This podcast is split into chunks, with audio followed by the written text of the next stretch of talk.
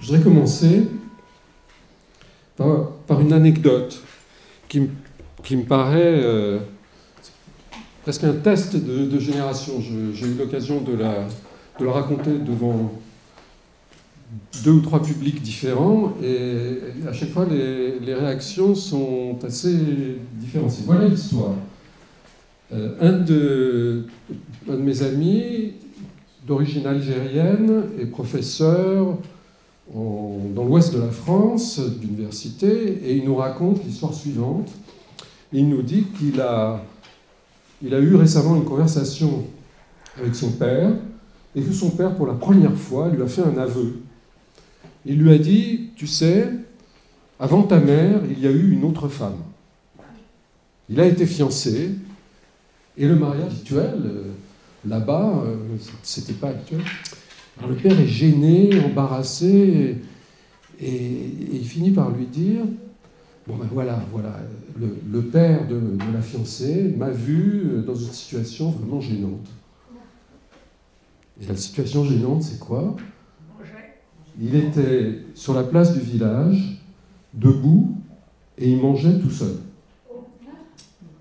Et le père de la fille a dit Je ne veux pas donner ma, fille à un type qui se conduit comme ça. Alors, devant un public, à la Villette justement, dans les, conférences tête, devant un public d'étudiants, il y a un silence total. Ils ne comprenaient pas pourquoi ça pouvait être considéré gênant. Alors, je ne sais pas si vous, vous voyez le, le, point, un petit peu le problème, mais finalement, c'est un peu là-dessus, sur ce genre de questions, que je voudrais euh, réfléchir avec vous. Alors, j'ai une autre illustration, il se trouve d'origine algérienne, à vous présenter.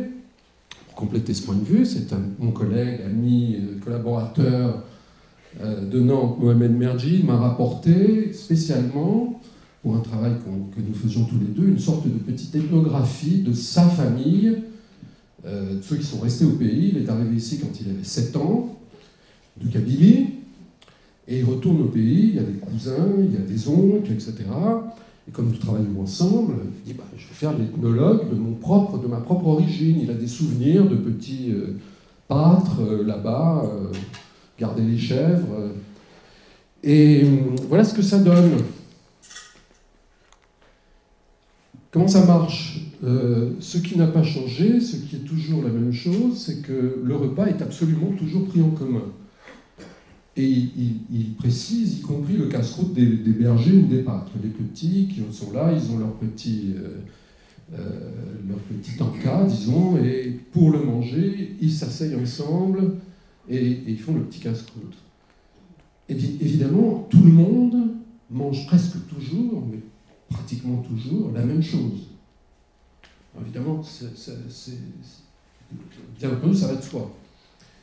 Alors on mange dans un plat commun qui s'appelle une zioua, euh, à plusieurs, et on pioche dans le plat commun. Il y a beaucoup de cultures où c'est le, le plat commun, bien entendu. Voilà ce que ça donne. Alors pour la, on ne voit pas très clair, mais bon, on a les projecteurs. Pour les besoins de la photo, on a beaucoup chargé, paraît-il, en viande de plat, parce qu'ils savaient que ça allait aller en France. Euh, donc euh, d'habitude, c'est beaucoup moins char, char- euh, carné. C'est beaucoup moins carné. Soir, autour de la zioua en question, sur une natte, un tabouret, une chaise, on a et euh, on mange dans le plat commun. Le cercle, parce qu'il s'agit. C'est très intéressant évidemment d'avoir un cercle, parce que vous avez toujours une place pour quelqu'un de plus, éventuellement. Donc, si nécessaire, on élargit le cercle. Et il y a des règles, il y a des règles, de, des manières de table. Hein. Euh, ici, on nous dit dans les entretiens que le repas le repas familial, c'est le moment de la communication, c'est le moment où tout le monde échange, où on se raconte les histoires de la journée, etc. Là, c'est le contraire. Euh, il faut parler le moins possible. Il faut surtout manger lentement, ne pas faire preuve de voracité. Il faut faire honneur aux invités et aux anciens, ce qui veut dire qu'on pousse de leur côté les meilleurs morceaux. On évite de dépasser avec sa cuillère un territoire légitime devant soi.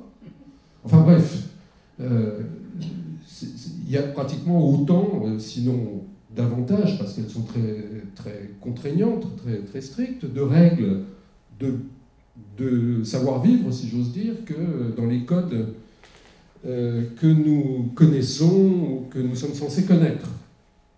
Mais ce qu'il y a, c'est que, évidemment, ce ne sont pas des codes que nous appellerions ici de distinction. C'est-à-dire qu'il ne s'agit pas euh, de, en tout cas pas dans ce milieu-là, de manifester une supériorité, une différence, etc., etc., comme dans euh, certains travaux que nous connaissons.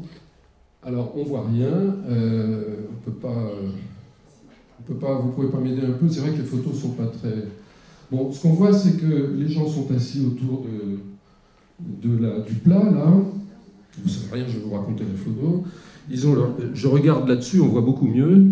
Euh, le monsieur qui est là, il a la cuillère, il est en train de manger. Et dans la photo suivante, on voit que, on ne voit pas, mais moi je vous dis, il, laisse, qu'il laisse pendre sa cuillère, justement, parce qu'il a pris de l'avance sur les femmes. Et, on ne peut pas, euh, on peut pas manifester trop de, d'empressement euh, à manger, il faut faire attention aux autres convives, etc. Enfin, toutes sortes de choses qui nous paraissent, quand on y réfléchit, absolument évidentes, n'est-ce pas sur les manières de table, mais simplement aujourd'hui, ici, maintenant, on ne parle plus tellement de manière de table, on parle de nutrition. Merci de m'approuver. Alors, qu'est-ce que c'est que ce repas et pourquoi est-ce que manger seul est un problème? C'est ça qui me paraît important au vu de ce que je vous racontais tout à l'heure. Eh bien, manger seul, alors il y a des citations de Mohamed en Kabyle, je ne parle pas Kabyle, mais euh, manger tout seul, c'est vraiment quelque chose qui. C'est même pas que c'est inconvenant, en réalité, c'est quelque chose qui est incompréhensible, injustifiable. Et, pourquoi? Parce que ça ne se fait pas de manger tout seul. Celui qui mange tout seul, ça veut dire que c'est quelqu'un comme s'il était tout seul, sans famille, euh, quelqu'un qui est anormal, ça fait voyou, mal élevé, on ne peut pas lui faire confiance. Mais pourquoi est-ce qu'on ne peut pas lui faire confiance à celui qui mange seul?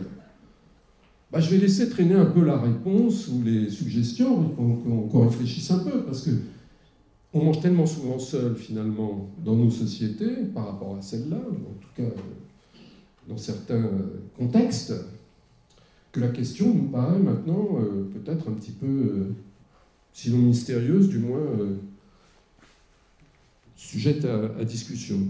En tout cas, ce qui est clair, c'est que celui qui mange seul, il est stigmatisé, il est un petit peu, à l'écart.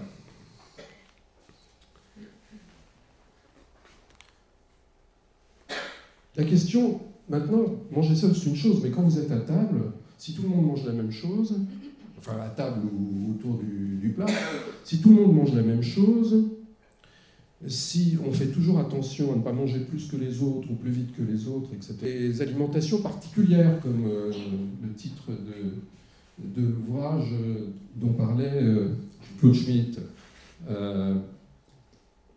je veux ces gens-là n'ont pas d'allergie? Il n'y en a pas qui sont intolérants au gluten? Il n'y en a pas qui sont sur euh, un régime euh, du camp euh, ou autre, etc. Il a pas, ou, plus simplement, il n'y en a pas qui ont des préférences ou des aversions Apparemment pas. Apparemment pas, en tout cas, elles ne s'expriment pas parce que exprimer une préférence personnelle, ça aussi, c'est quelque chose qui paraît impensable. la question ne se pose simplement pas. On reviendra peut-être là-dessus tout à l'heure. Et la raison pour laquelle il n'y a pas d'allergie ou d'aversion possible, c'est que beaucoup de ces aliments ont un poids symbolique considérable parce qu'ils sont euh, associés, ils expriment l'identité même du groupe. C'est un peu comme si, plaçons-nous au début du XXe siècle, à la fin du XIXe siècle en France, à une époque où l'essentiel de la ration quotidienne pour une bonne partie de la population, c'est du pain. On dit euh, gagner son pain à la sueur de son front, donnez-nous notre pain quotidien, le pain, c'est absolument sacré, on ne va pas jeter du pain, euh, etc. Je ne vais pas envisager une seconde d'être intolérant au gluten. Enfin, euh, ou bien s'il y a une communion, euh, je ne vais pas demander si l'hostie est sans gluten. Il y a quelque chose de sacré, encore que j'ai raconté ça à quelqu'un qui est juriste et qui m'a dit il y a des cas où des tribunaux ont été saisis de ce, problème particulier. Alors ça, c'est mes, photos, je crois qu'elles vont faire un peu... C'est d'autres situations que la Kabylie dont je parle. Ça, c'est un déjeuner à, Dakar, au Sénégal. Alors on mange non pas avec une cuillère qu'on a dans sa poche, mais à la main, avec la main droite. Il y a les mêmes règles, des règles très analogues de silence, de... Enfin, ça peut varier, mais selon les cultures, mais manger sur son territoire, respecter la part d'autrui, ne pas donner l'impression d'être... Euh, euh, goulu ou euh, glouton, etc., etc. Et là aussi, il y a la question du manger seul, parce que euh, les femmes ont préparé toute la matinée le repas, c'est un moment très important. Il y a le cercle de la famille, entendu au sens africain, c'est-à-dire c'est un petit peu plus large et plus flou que ce qu'on peut entendre par la famille nucléaire ici. il y a la place éventuelle d'un visiteur impromptu. Euh, et il y a le problème sur lequel je, je vais peut-être revenir dans un instant, euh, des gargotes. C'est-à-dire qu'il y a des tentations dans la ville. Il y a des petits restaurants informels qu'on appelle des gargotes et qui attirent beaucoup les hommes. Alors de temps en temps, un des membres de la tablée, là, euh, cherche à se défiler, ils aiment bien aller manger dans les, dans les gargotes. Et on raconte toutes sortes de choses très très louches, très, très suspectes sur ce qui se passe dans ces gargotes. On ne voit pas à l'intérieur, il y a des rideaux de perles. C'est pas. Mais je vais revenir là-dessus tout à l'heure. Donc là encore, celui qui échappe à la commensalité, hein, commensalité, c'est-à-dire vous mangez ensemble à la table commune ou au repas commun, celui qui s'en extrait, s'en échappe, il est un petit peu, euh, un petit peu euh, suspect. Ça, c'est le dictionnaire sur commensalité, vous ne pouvez pas lire, mais bon, euh, il y a l'idée que euh, on mange à la même table qu'un autre. mène ça à la table, n'est-ce pas? Euh, Cum avec, je suppose. Donc, c'est manger à la même table qu'un autre, mais dans l'histoire, dans la, profondeur historique, il y a l'idée de manger habituellement.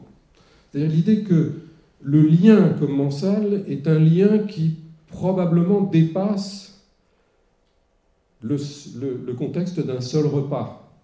C'est-à-dire qu'on est attaché à une maison, par exemple, on est commensal, et jusqu'à une date récente, il existait dans le droit français un droit des commensaux, c'est-à-dire les gens qui étaient liés à une maison, euh, par exemple au moment d'un décès, les commensaux avaient certains droits jusqu'à euh, il y a encore quelques décennies, mais c'est euh, quelque chose qui traduit assez bien l'idée qu'il y a un rapport de dépendance, d'attachement, éventuellement de fidélité, de dette, etc. On est dans un système de réciprocité, de don contre don, etc.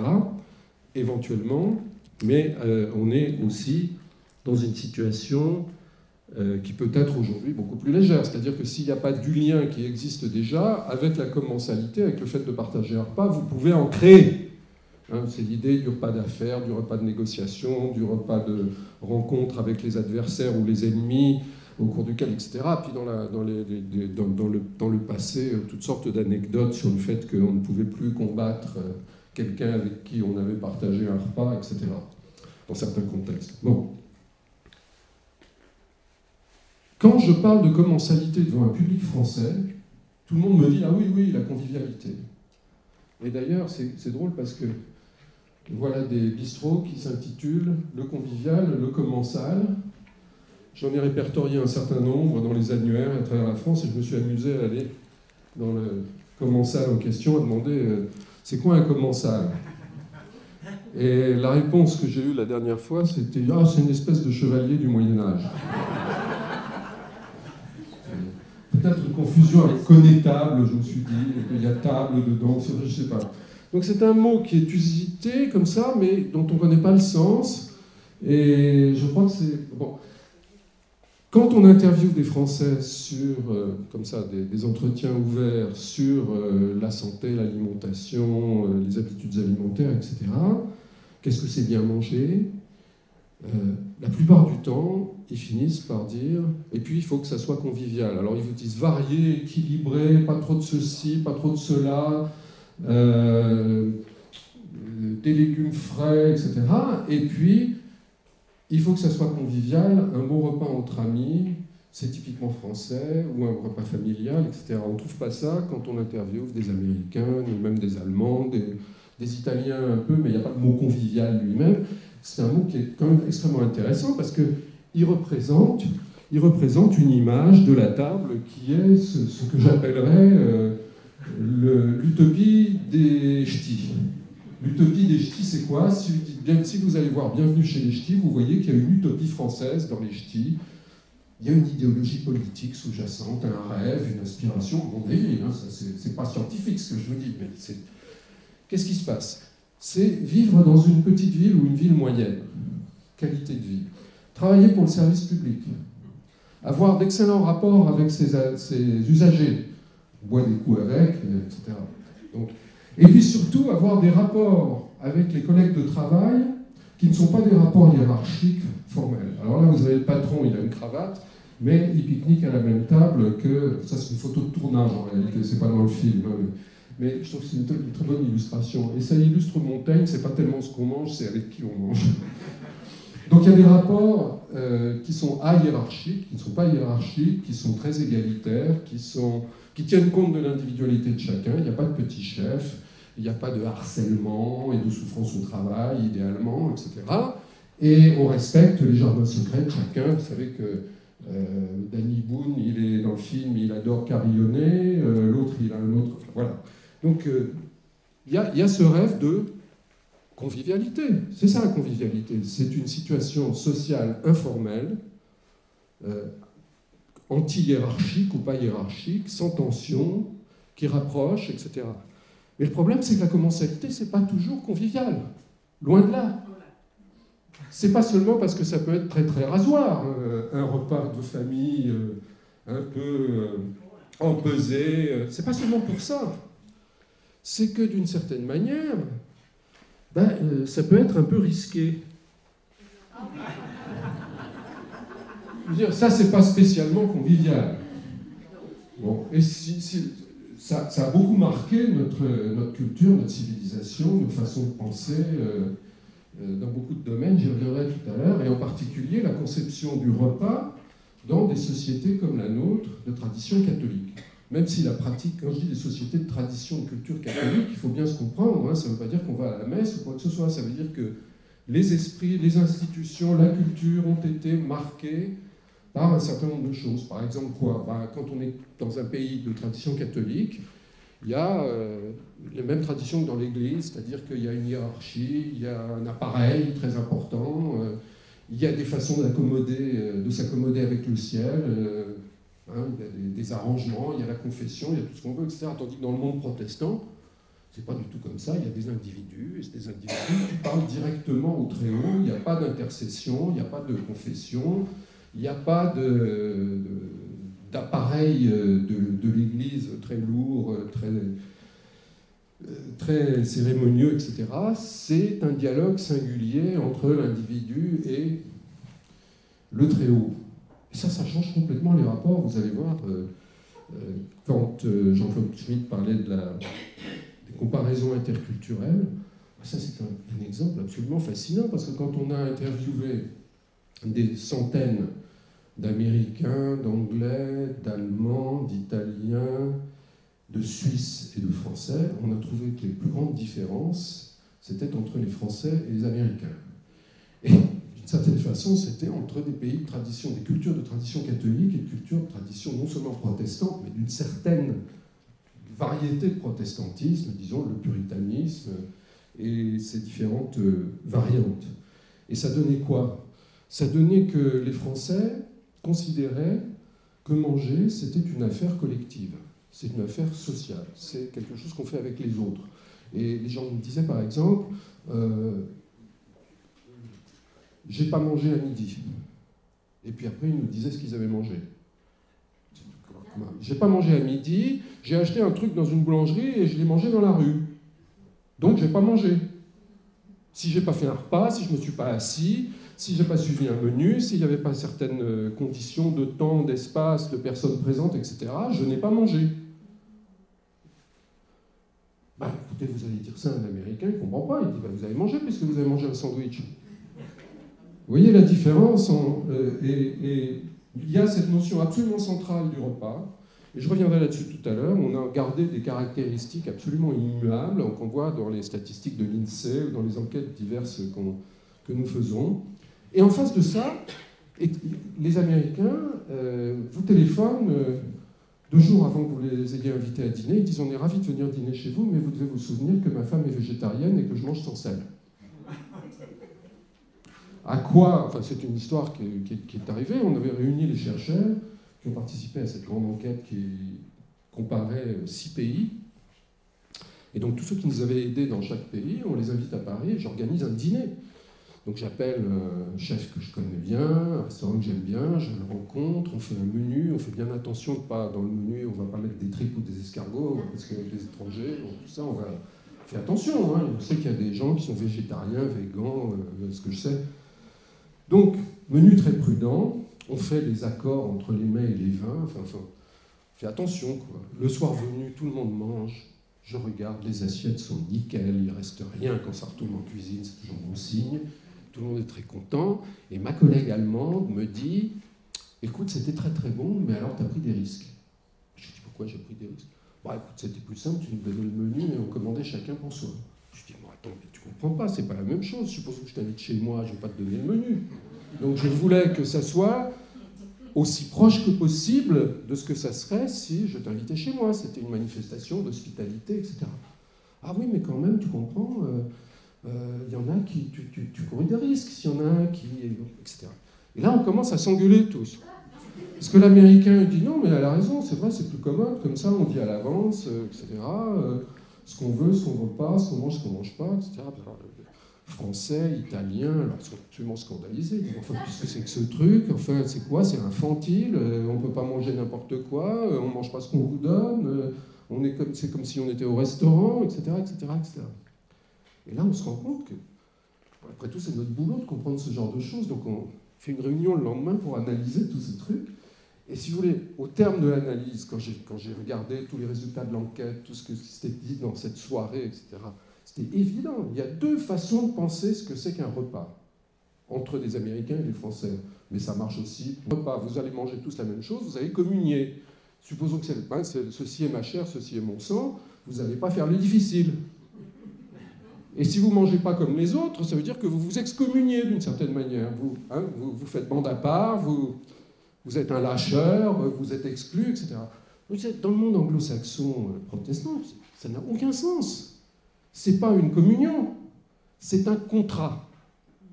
C'est un contrat entre individus euh, libres et responsables. Donc, chaque individu, il est responsable devant Dieu euh, de ses actes, puis devant la société, bien entendu. Donc, il prend ses responsabilités, il fait ses choix librement, il prend ses responsabilités, et il vous dit on va passer un moment ensemble, ça sera un moment beaucoup plus, beaucoup plus court car pas français.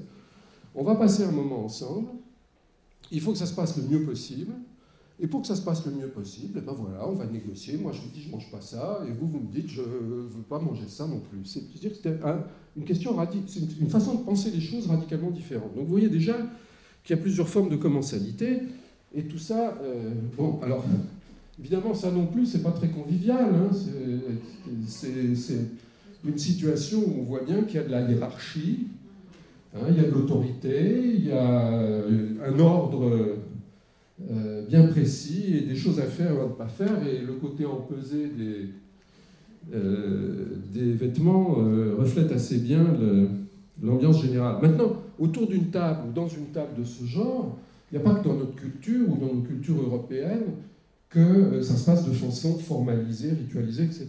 Là, une fois de plus, on ne voit pas grand-chose.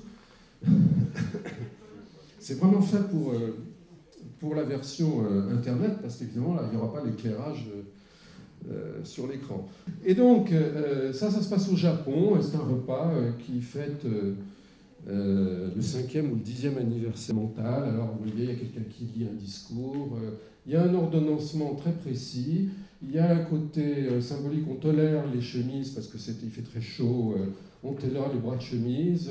le vrai patron, en réalité, vous avez vu que dans, ce, dans cette situation-là, euh, le personnage central occupe le milieu de la table. Hein. Quand on dit euh, à quelqu'un qui se met au bout, tu vas présider, c'est c'est pas du tout la même disposition. Bon, là, le personnage important, est au milieu de la table.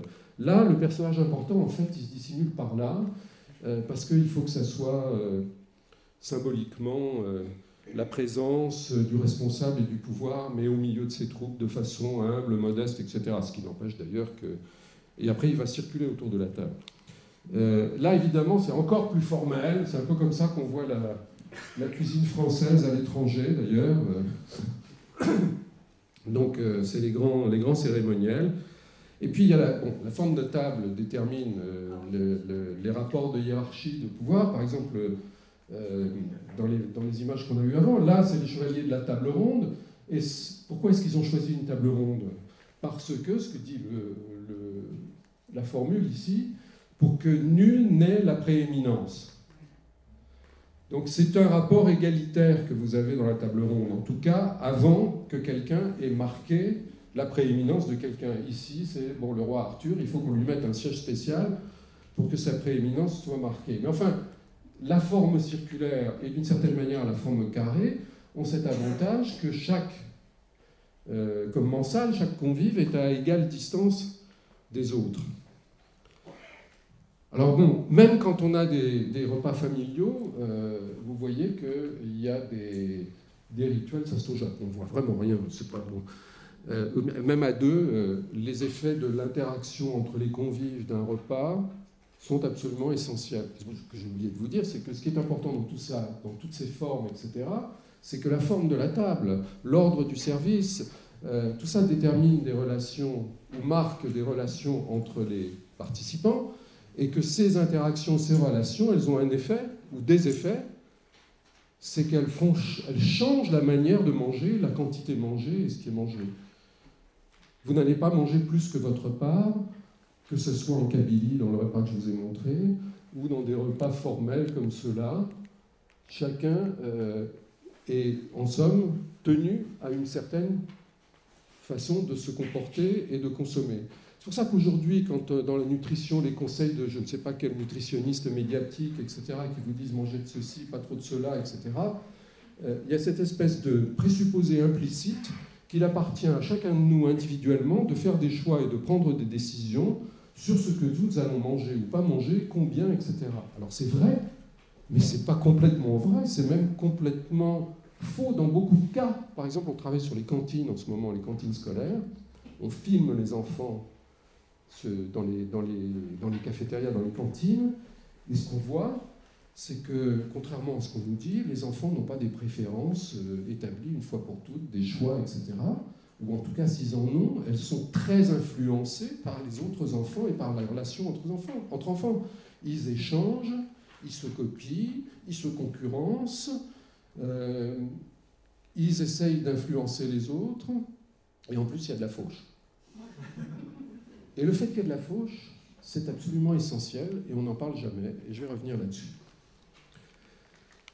Alors, dans un repas à deux, par exemple, on sait que si on met une femme avec un homme à table, elle mange moins. Si vous mettez un maigre, un gros avec des maigres, il mange moins. Le contexte est absolument déterminant. Évidemment, si c'est une troisième mi-temps de rugby, tout le monde va manger plus. Si c'est un buffet du club méditerranéen, tout le monde mange plus parce qu'il n'y a pas beaucoup de contrôle sur ce que chacun mange. là, il est vraiment indépendant, etc. Vous voyez, il faut réfléchir sur ces questions-là. On n'en parle jamais dans euh, les discours sur la nutrition l'alimentation.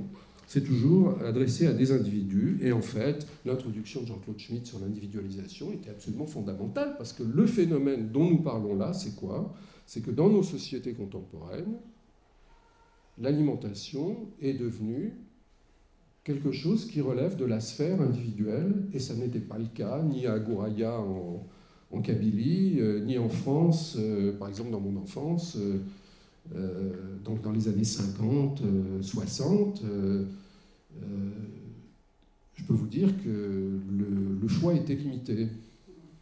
je ne vais pas raconter des souvenirs personnels, mais enfin, dans une cantine scolaire en dernière année de maternelle quelque chose comme ça, une cantine dans une école privée et protestante, il fallait manger absolument tout, ce qu'on nous servait.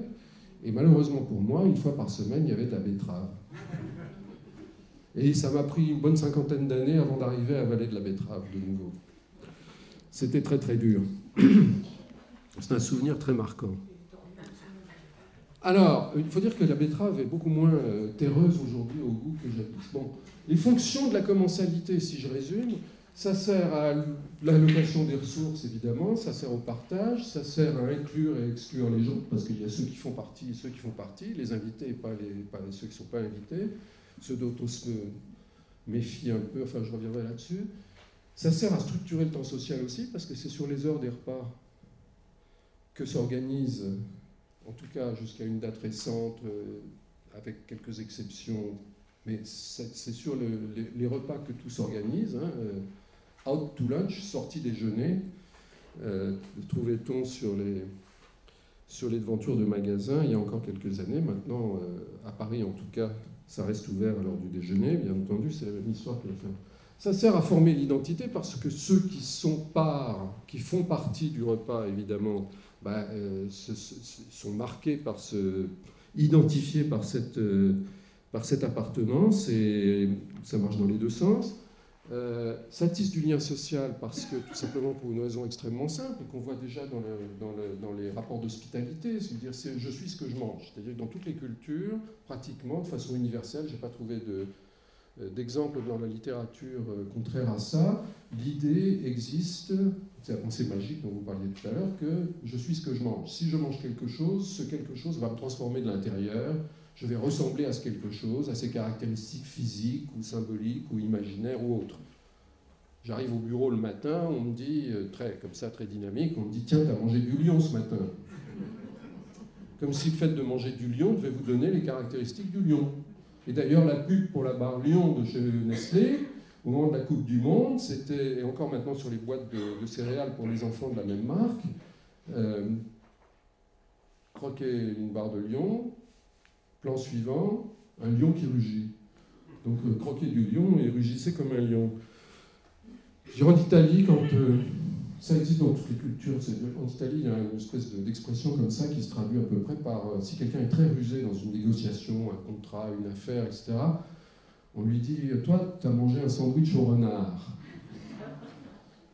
Dans des sociétés beaucoup plus exotiques, vous regardez la littérature ethnologique, il y a des, dizaines et des dizaines, si ce n'est pas des centaines d'exemples de ce type. Par exemple, je me souviens toujours d'un ethnologue en Nouvelle-Guinée qui rapporte que dans sa culture, on conseille aux jeunes, aux adolescents, de manger des plantes à pousse rapide. Parce que, évidemment, s'ils mangent des plantes à pousse rapide, ils vont pousser rapidement. Etc. etc. Donc, si je suis ce que je mange, il faut absolument que je maîtrise ce que je mange, que je sache ce que je mange. C'est pour ça, pour la raison d'ailleurs pour laquelle on a beaucoup de problèmes avec l'alimentation transformée, industrielle, etc. Aujourd'hui, tout le monde nous dit Qu'est-ce que vous pensez de l'alimentation d'aujourd'hui euh, Réponse, euh, c'est comme ça qu'il faut faire. Réponse, bah, on sait plus ce qu'on mange. Et non seulement on sait plus ce qu'on mange, mais les industriels ne savent plus ce qu'ils mettent dans leur lasagne. voilà. Et le fait d'avoir besoin de savoir ce qu'on mange, c'est une des fonctions aussi de la commensalité. C'est-à-dire que si vous êtes à la table, si vous êtes admis à la table, c'est vous êtes dans une relation de confiance. Et ça a d'autres conséquences. Si vous mangez avec quelqu'un, vous mangez la même chair ou euh, la même nourriture, donc vous faites le même sang et la même chair vous-même, d'une certaine manière. Vous fabriquez la même matière de vous-même, réelle ou symbolique ou autre chose. Et donc vous devenez un peu plus proche de ce, quelqu'un. Ça, c'est les, mécanismes dont évidemment nous n'avons pas conscience, mais qui sont assez universels et dont on trouve des manifestations pratiquement dans toutes les cultures. Et je dis pratiquement par prudence, parce que quand on parle d'anthropologie, euh, d'universel comme ça en anthropologie, il y a toujours quelqu'un au fond de la salle, dans les congrès d'anthropologie, qui lève la main et qui dit Moi je travaille chez les Bongo Bongo, je peux vous dire que chez eux, c'est pas du tout comme ça. C'est une grande anthropologue britannique qui m'a raconté cette histoire, c'est Mary Douglas, et elle a raison. Donc il faut toujours dire c'est pratiquement universel semble-t-il. Alors, il y, a, cette histoire de tisser le lien social, il y a l'histoire de restaurer la vie. Par exemple, vous avez un banquet funéraire. Après une cérémonie funéraire, donc on se nourrit. Et tout le monde pleure, tout le monde est triste, on revient d'avoir enterré, ça m'est arrivé encore samedi dernier d'enterrer quelqu'un, euh, très très positif, mais ça aussi, ça, ça a une fonction, et c'est là que je voulais en venir, c'est absolument fondamental, et personne n'y fait attention. On a enregistré en vidéo des tas de circonstances comme ça, où il y a des tentatives réelles, ou jouées, de fauche, de, il y, a, un mot pour désigner ça qui évidemment m'échappe euh, pour l'instant. Il y a un, roman de Jules Renard qui porte ce titre-là, le, bon, je ne sais plus comment ça s'appelle, enfin le, euh, celui qui, celui qui, qui euh, qui, soit vous, harcèle pour vous demander quelque chose, soit vous le pique, soit enfin, le pique assiette quoi, si vous voulez. Voilà, il y a du pique assiettage, si j'ose dire. Et c'est un univers risqué la cantine parce qu'on risque de vous faucher votre dessert. Et par exemple, on a, on a capté une image, je ne vais pas vous passer les, vidéos parce que d'abord ça pose des problèmes euh, éthiques, on n'a pas le droit de montrer trop les, choses qu'on a filmées. Mais par exemple, vous voyez, c'est une caméra à 360 degrés qu'on pose au milieu. Oh, je peux rien vous montrer. Qu'on pose au milieu de la table. Et vous avez tous les gamins autour. En fait, ce que vous voyez tout autour, c'est tous les convives avec les visages des enfants, etc. Celle-là, ben, J'en aurais eu besoin, mais enfin bon. On ne peut pas étendre le projecteur deux secondes, juste euh. Je crois que c'est la hein. Ah non, je peux vous la montrer sur l'écran. C'est, elle est très contrastée, mais. Ouais, bon, ça, vous avez raison, c'est pas mieux. Bah, sur l'écran, c'est très bien. Moralité, il faut toujours. Euh, bon, peu importe. Un garçon, un garçon a réussi à obtenir un deuxième dessert, ce qui est la chose la plus précieuse. Ouais, non, bon. Ah bon, non, non, ça m'a. C'est pas grave. Euh, donc un garçon a réussi à obtenir un deuxième dessert. Ce qu'on capte à la caméra, c'est qu'on lui donne son deuxième dessert, il le prend comme ça, et au passage, il crache dedans très ostensiblement. Et il dit, j'ai craché dans mon dessert. Sous-entendu, vous ne pouvez pas me le piquer. Mais évidemment, de son côté, le cuisinier à l'autre bout de la salle, lui, il a vu le, geste et il a pris ça dans un sens euh, comment il crache dans ce que je leur fais à manger. Malentendu, etc. Donc, pourquoi est-ce que je dis que c'est un univers risqué? Ben voilà, il faut cracher dans un dessert, la chose la plus précieuse, pour pouvoir être sûr qu'on ne va pas vous le faucher. Et c'est un, un, univers où il y a de l'échange, il y a du don, il y a de la fauche, il y a du, du, vol ou du picassiette euh, joué ou mimé. Par exemple, on voit une, fille qui fait de piquer, mais en réalité c'est un jeu, c'est une façon de dire tu m'en donnes un peu, etc. Il finit par lui céder, etc. Tout ce qui se passe autour de l'aliment, autour de la, nourriture, dans les situations collectives, eh bien évidemment, ce sont des phénomènes d'interaction, des phénomènes de socialité, pas seulement de sociabilité, c'est-à-dire ça peut être des rapports d'antagonisme comme des rapports de solidarité. Et en fait, c'est le tissu même de, euh, de la vie sociale et de la société. À la limite, on pourrait dire que c'est la fonction sociale première, la nourriture. Vous savez, on dit toujours, quand il y a des, des sociologues ou des historiens ou des anthropologues qui parlent devant un public de scientifiques, de sciences dures, des biologistes, des médecins, etc., ils disent, bon, d'accord, on, admet euh, la nourriture, c'est la fonction biologique première. L'alimentation, c'est la fonction biologique première. On ne peut pas survivre sans, on ne peut pas se reproduire sans se nourrir, etc. Donc, d'accord. Mais, mais, il y a le symbolique, il y a l'imaginaire, il y a les émotions euh, autour de la nourriture c'est pas le bon argument, c'est vrai, tout ça est vrai, mais c'est pas ça qui est important. Ce qui est important, c'est que c'est la fonction sociale première dans un groupe. Euh, dans les, j'avais parlé en termes d'évolution même, enfin la chasse, c'est la coopération, la collaboration. Quand vous avez réussi à obtenir un gibier, ben, qu'est-ce qu'il faut faire? Il faut bien le partager, il faut bien des règles pour le partager. Il n'y a pas que le bon chasseur qui va manger de la viande. Il y a des, bouches à nourrir derrière. Comment ça s'organise? Ben, Les ethnologues ont étudié ça. Chez les chasseurs-cueilleurs, la chasse et la cueillette, je vous rappelle, c'est 99,99% de, l'évolution de l'humanité, n'est-ce pas? Euh, L'agriculture, c'est 10 000 ans, et la société industrielle, c'est euh, quoi? Deux siècles Donc, euh, trois siècles.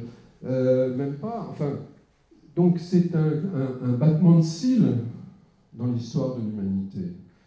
Et sinon, bah, dans la chasse-cueillette, eh ben, il y a des règles très strictes qui euh, disent celui qui a vu la bête, celui qui a fabriqué l'arme, celui qui, etc., il a droit à ça, on donne temps, etc. Et il y a une distribution dans le groupe, qui surtout quand c'est des petits groupes de 25-30 personnes, nomades, mobiles, euh, dans des situations d'incertitude, etc., une grande, des règles de solidarité, etc. Voilà des choses qui, évidemment sont devenues complètement étrangère. Maintenant, c'est comme si, et c'est vraiment une affaire personnelle. Moi, j'aime ci, lui, il aime ça. Euh, ce qui est bon pour moi, ce qui est bon pour vous. Ce que je revendique, ce que je veux, c'est ça le processus d'individualisation. Bon, il faut que je m'arrête, là, je suis trop long.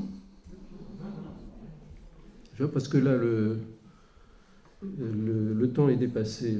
je voudrais juste peut-être avancer un peu parce que je suis allé beaucoup trop lentement. Ce que je voulais dire, c'est que euh, nous avons une particularité. Alors cette histoire de manger seul, voilà. On n'aime pas manger seul. Là, c'est dans trois, trois échantillons qu'on avait étudiés sur tout à fait autre chose, sur une étude sur une, enquête sur la qualité de vie. C'est des gros échantillons, c'est uniquement des femmes, 800 femmes dans chacune de ces trois villes. Une ville américaine typique, Columbus dans l'Ohio, Rennes en France, Odense au Danemark.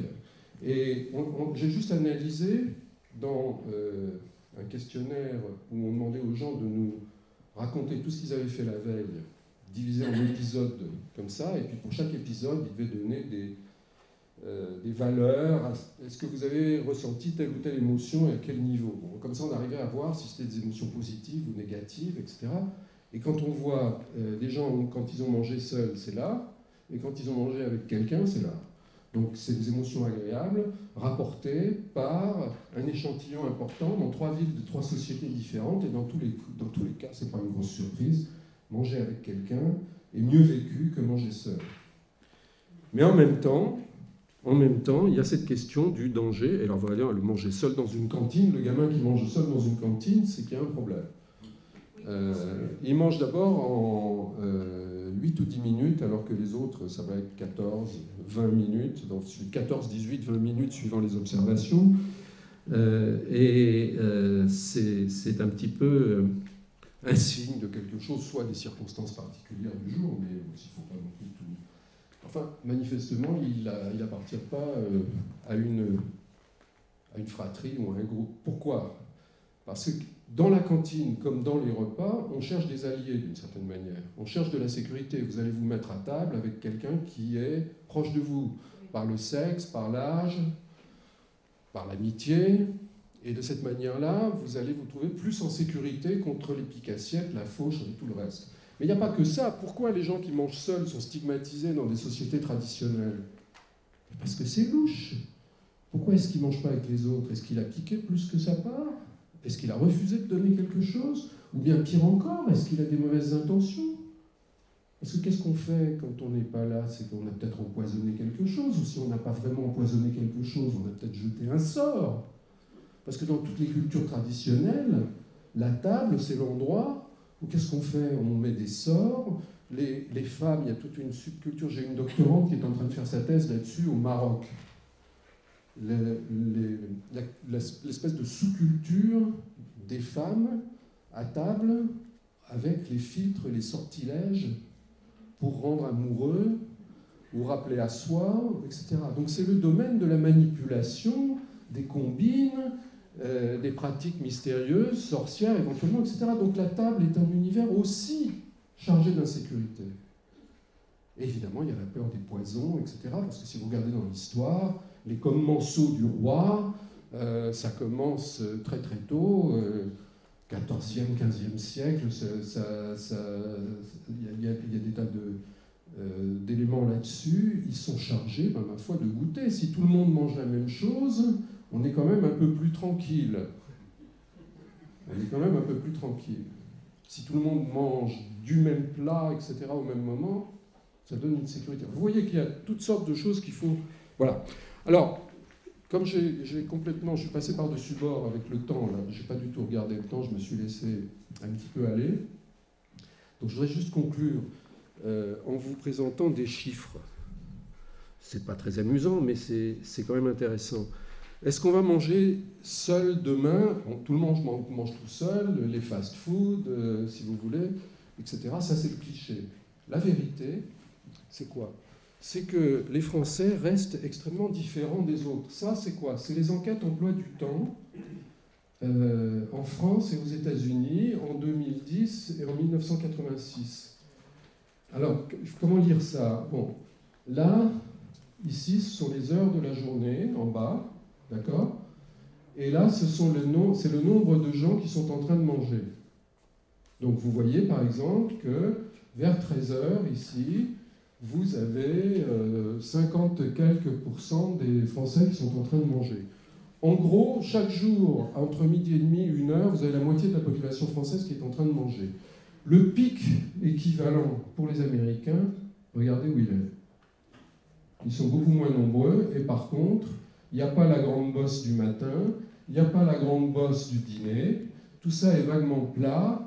Et il y a deux choses étranges. La première, c'est que c'est plat, donc ils mangent toute la journée, en effet, comme on est prêt à le dire d'après la sagesse des nations mais c'est surtout qu'il y a moins de repas, moins de prises alimentaires rapportées, alors qu'ils ont deux, trois fois plus d'obésité que nous. Parce que ce qu'on raconte toujours, c'est que l'obésité augmente et que nous sommes condamnés à devenir comme les Américains demain, etc. Mais la réalité, la réalité, c'est que nous avons euh, moins d'obèses que tous les autres Européens, que la plupart des pays développés, à l'exception du Japon, Certes, ça augmente, hein, ça augmente partout, ça augmente chez nous aussi. Euh, ça a augmenté, euh, enfin on va passer là-dessus parce que ça a augmenté peut-être un peu moins qu'on ne l'a dit à une certaine période pour alerter tout le monde, enfin ça augmente, mais ça augmente moins qu'ailleurs. En revanche, ce qu'on ne dit jamais, c'est que nous avons plus de sous-poids, de maigres. C'est-à-dire, si vous regardez la distribution de l'indice de masse corporelle, hein, qui est poids sur taille au carré, euh, l'obésité c'est à 30, et le sous-poids commence à 18,5 et en dessous. Et en général, c'est un indicateur possible, anorexie mentale, trouble du comportement alimentaire, etc. Or, on en a en France plus que chez nos voisins. Et c'est à 80 ou 90%, ce sont des femmes.